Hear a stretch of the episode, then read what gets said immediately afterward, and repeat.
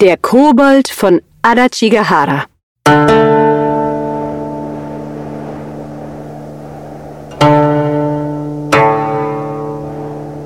Vor langer, langer Zeit gab es in der Provinz Mutsu in Japan eine große Ebene namens Adachigahara.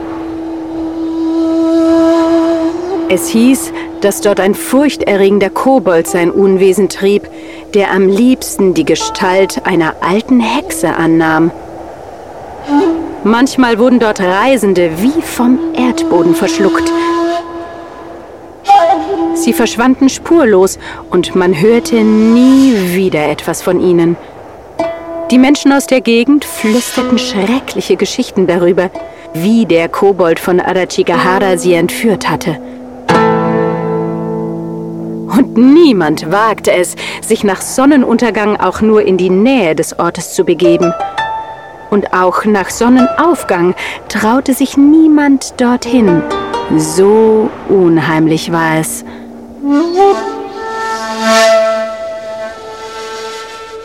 Eines Tages, als die Sonne gerade unterging, kam ein buddhistischer Priester auf die Ebene. Schon oft hatte er Geschichten über den Kobold gehört, doch als gläubiger Mann hielt er sie für nichts anderes als dummes Geschwätz und Aberglauben. Er wanderte lange Zeit gedankenverloren auf der Ebene entlang, bis er merkte, dass er die Orientierung verloren hatte und nicht mehr wusste, wo er war. Erst jetzt fiel ihm auf, dass er schon seit Stunden keiner Menschenseele mehr begegnet war, der ihm hätte den Weg zeigen können. Plötzlich fühlte er, wie müde und hungrig er war. Oh, ich hoffe, ich finde eine warme Unterkunft für den Abend, murmelte er. Die Abende sind kühl und auf eine Nacht unter freiem Himmel habe ich keine große Lust. Als er die Mitte der weiten Ebene erreicht hatte, blickte er sich hilflos um und suchte den Horizont nach einem Haus oder einem anderen Anzeichen menschlichen Lebens ab. Zu allem Übel zog ein dichter Nebel auf, so dass er kaum etwas sehen konnte. Schließlich meinte er in der Ferne einen einzelnen Lichtstrahl erkennen zu können, der durch eine kleine Gruppe von Bäumen fiel. Erleichtert rief er, ein Häuschen! Ah, oh, meine Gebete sind erhört worden. Er beschleunigte seinen Schritt und kam bald zu einem armselig aussehenden kleinen Häuschen. Es war in einem schrecklichen Zustand.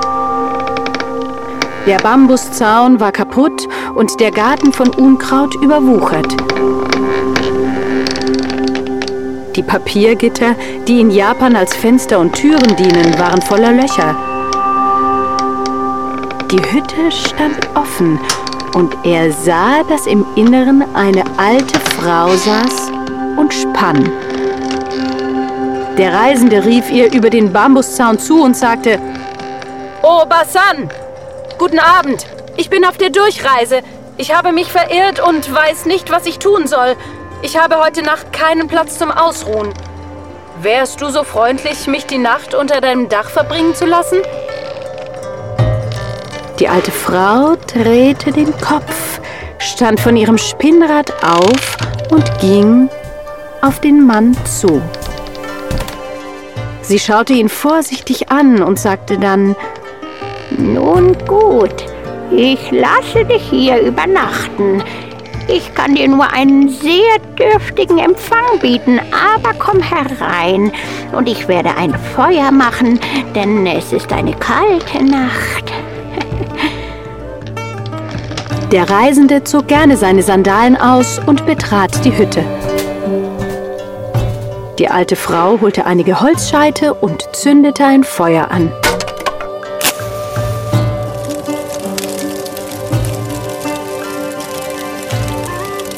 Du musst hungrig sein nach deiner langen Wanderung, hä? sagte die alte Frau.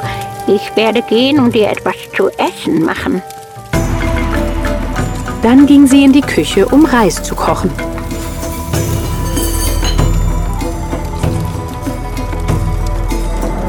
Nachdem der Priester sein Abendessen beendet hatte, setzte sich die alte Frau an den Kamin und sie unterhielten sich lange miteinander.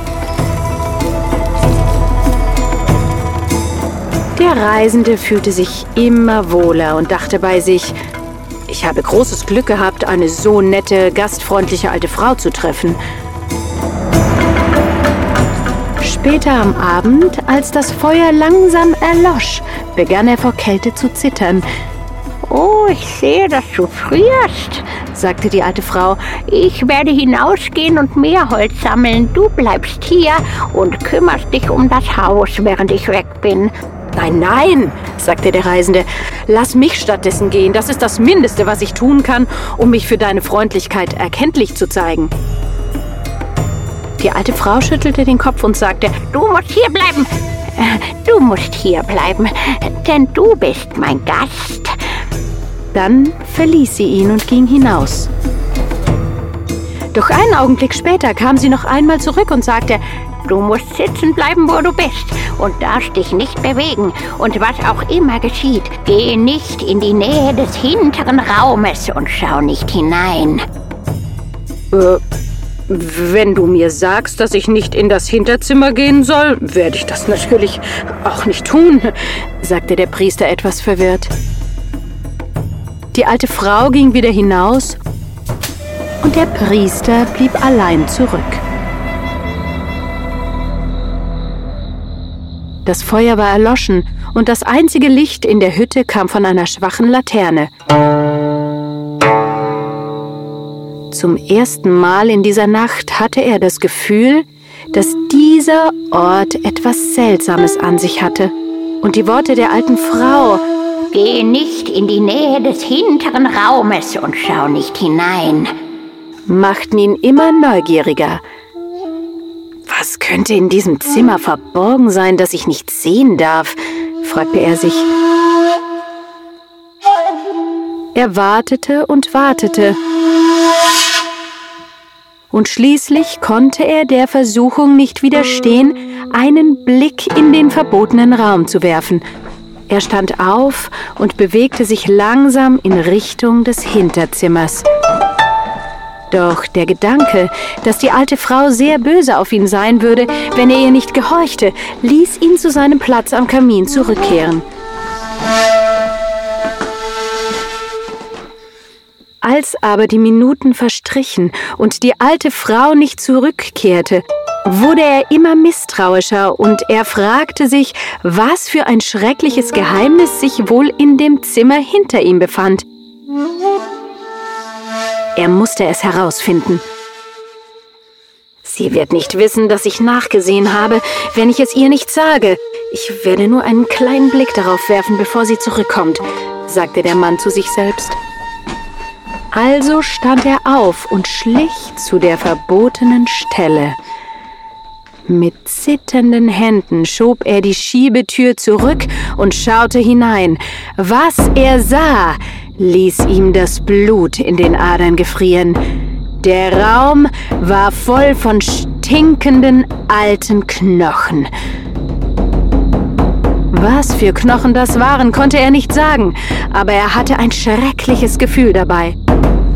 Er fiel vor Schreck nach hinten und zitterte am ganzen Körper. Er klapperte mit den Zähnen und konnte sich kaum von der schrecklichen Stelle wegbewegen. Oh, Hilfe! Hilfe! rief er aus. Wo bin ich hier nur gelandet? Möge Buddha, möge Buddha mir helfen, sonst bin ich verloren. Ist es möglich, dass die Geschichten, die man sich erzählt, doch stimmen? Ist diese freundliche alte Frau wirklich ein Kobold? Wenn sie zurückkommt, wird sie sich in ihrem wahren Wesen zeigen und mich mit einem Haps verschlingen. Mit diesen Worten kehrte seine Kraft zurück und er rannte aus dem Haus, so schnell ihn seine Beine tragen konnten. Er wollte nur noch weg, weg, so weit wie möglich weg von der Hütte des Kobolds, weg von der alten Frau. Doch er war noch nicht weit gekommen, als er Schritte hinter sich hörte und eine Stimme, die rief! Er rannte weiter, verdoppelte seine Geschwindigkeit und tat so, als würde er nichts hören. Während er rannte, hörte er die Schritte hinter sich immer näher kommen und schließlich erkannte er die Stimme der alten Frau, die immer lauter wurde, je näher sie kam. Bleib stehen, du Bösewicht! Warum hast du in den verbotenen Raum geschaut? Der Priester vergaß ganz, wie müde er war, und seine Füße flogen schneller als je zuvor über den Boden.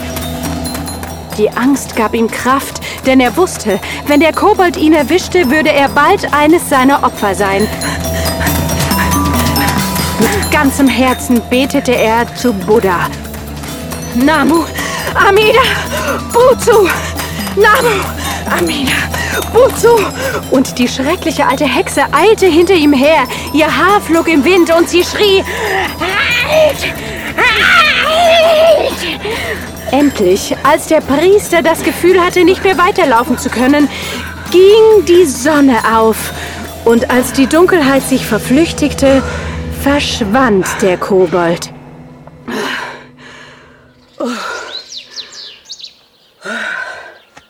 Der Priester wusste nun, dass er dem Kobold von Ada Chigahara begegnet war, dessen Geschichte er zwar oft gehört, aber nie für wahr gehalten hatte. Er spürte, dass er seine wundersame Flucht dem Schutz Buddhas zu verdanken hatte, den er um Hilfe gebeten hatte, und so neigte er sein Haupt, als die Sonne aufging, und sprach seine Gebete.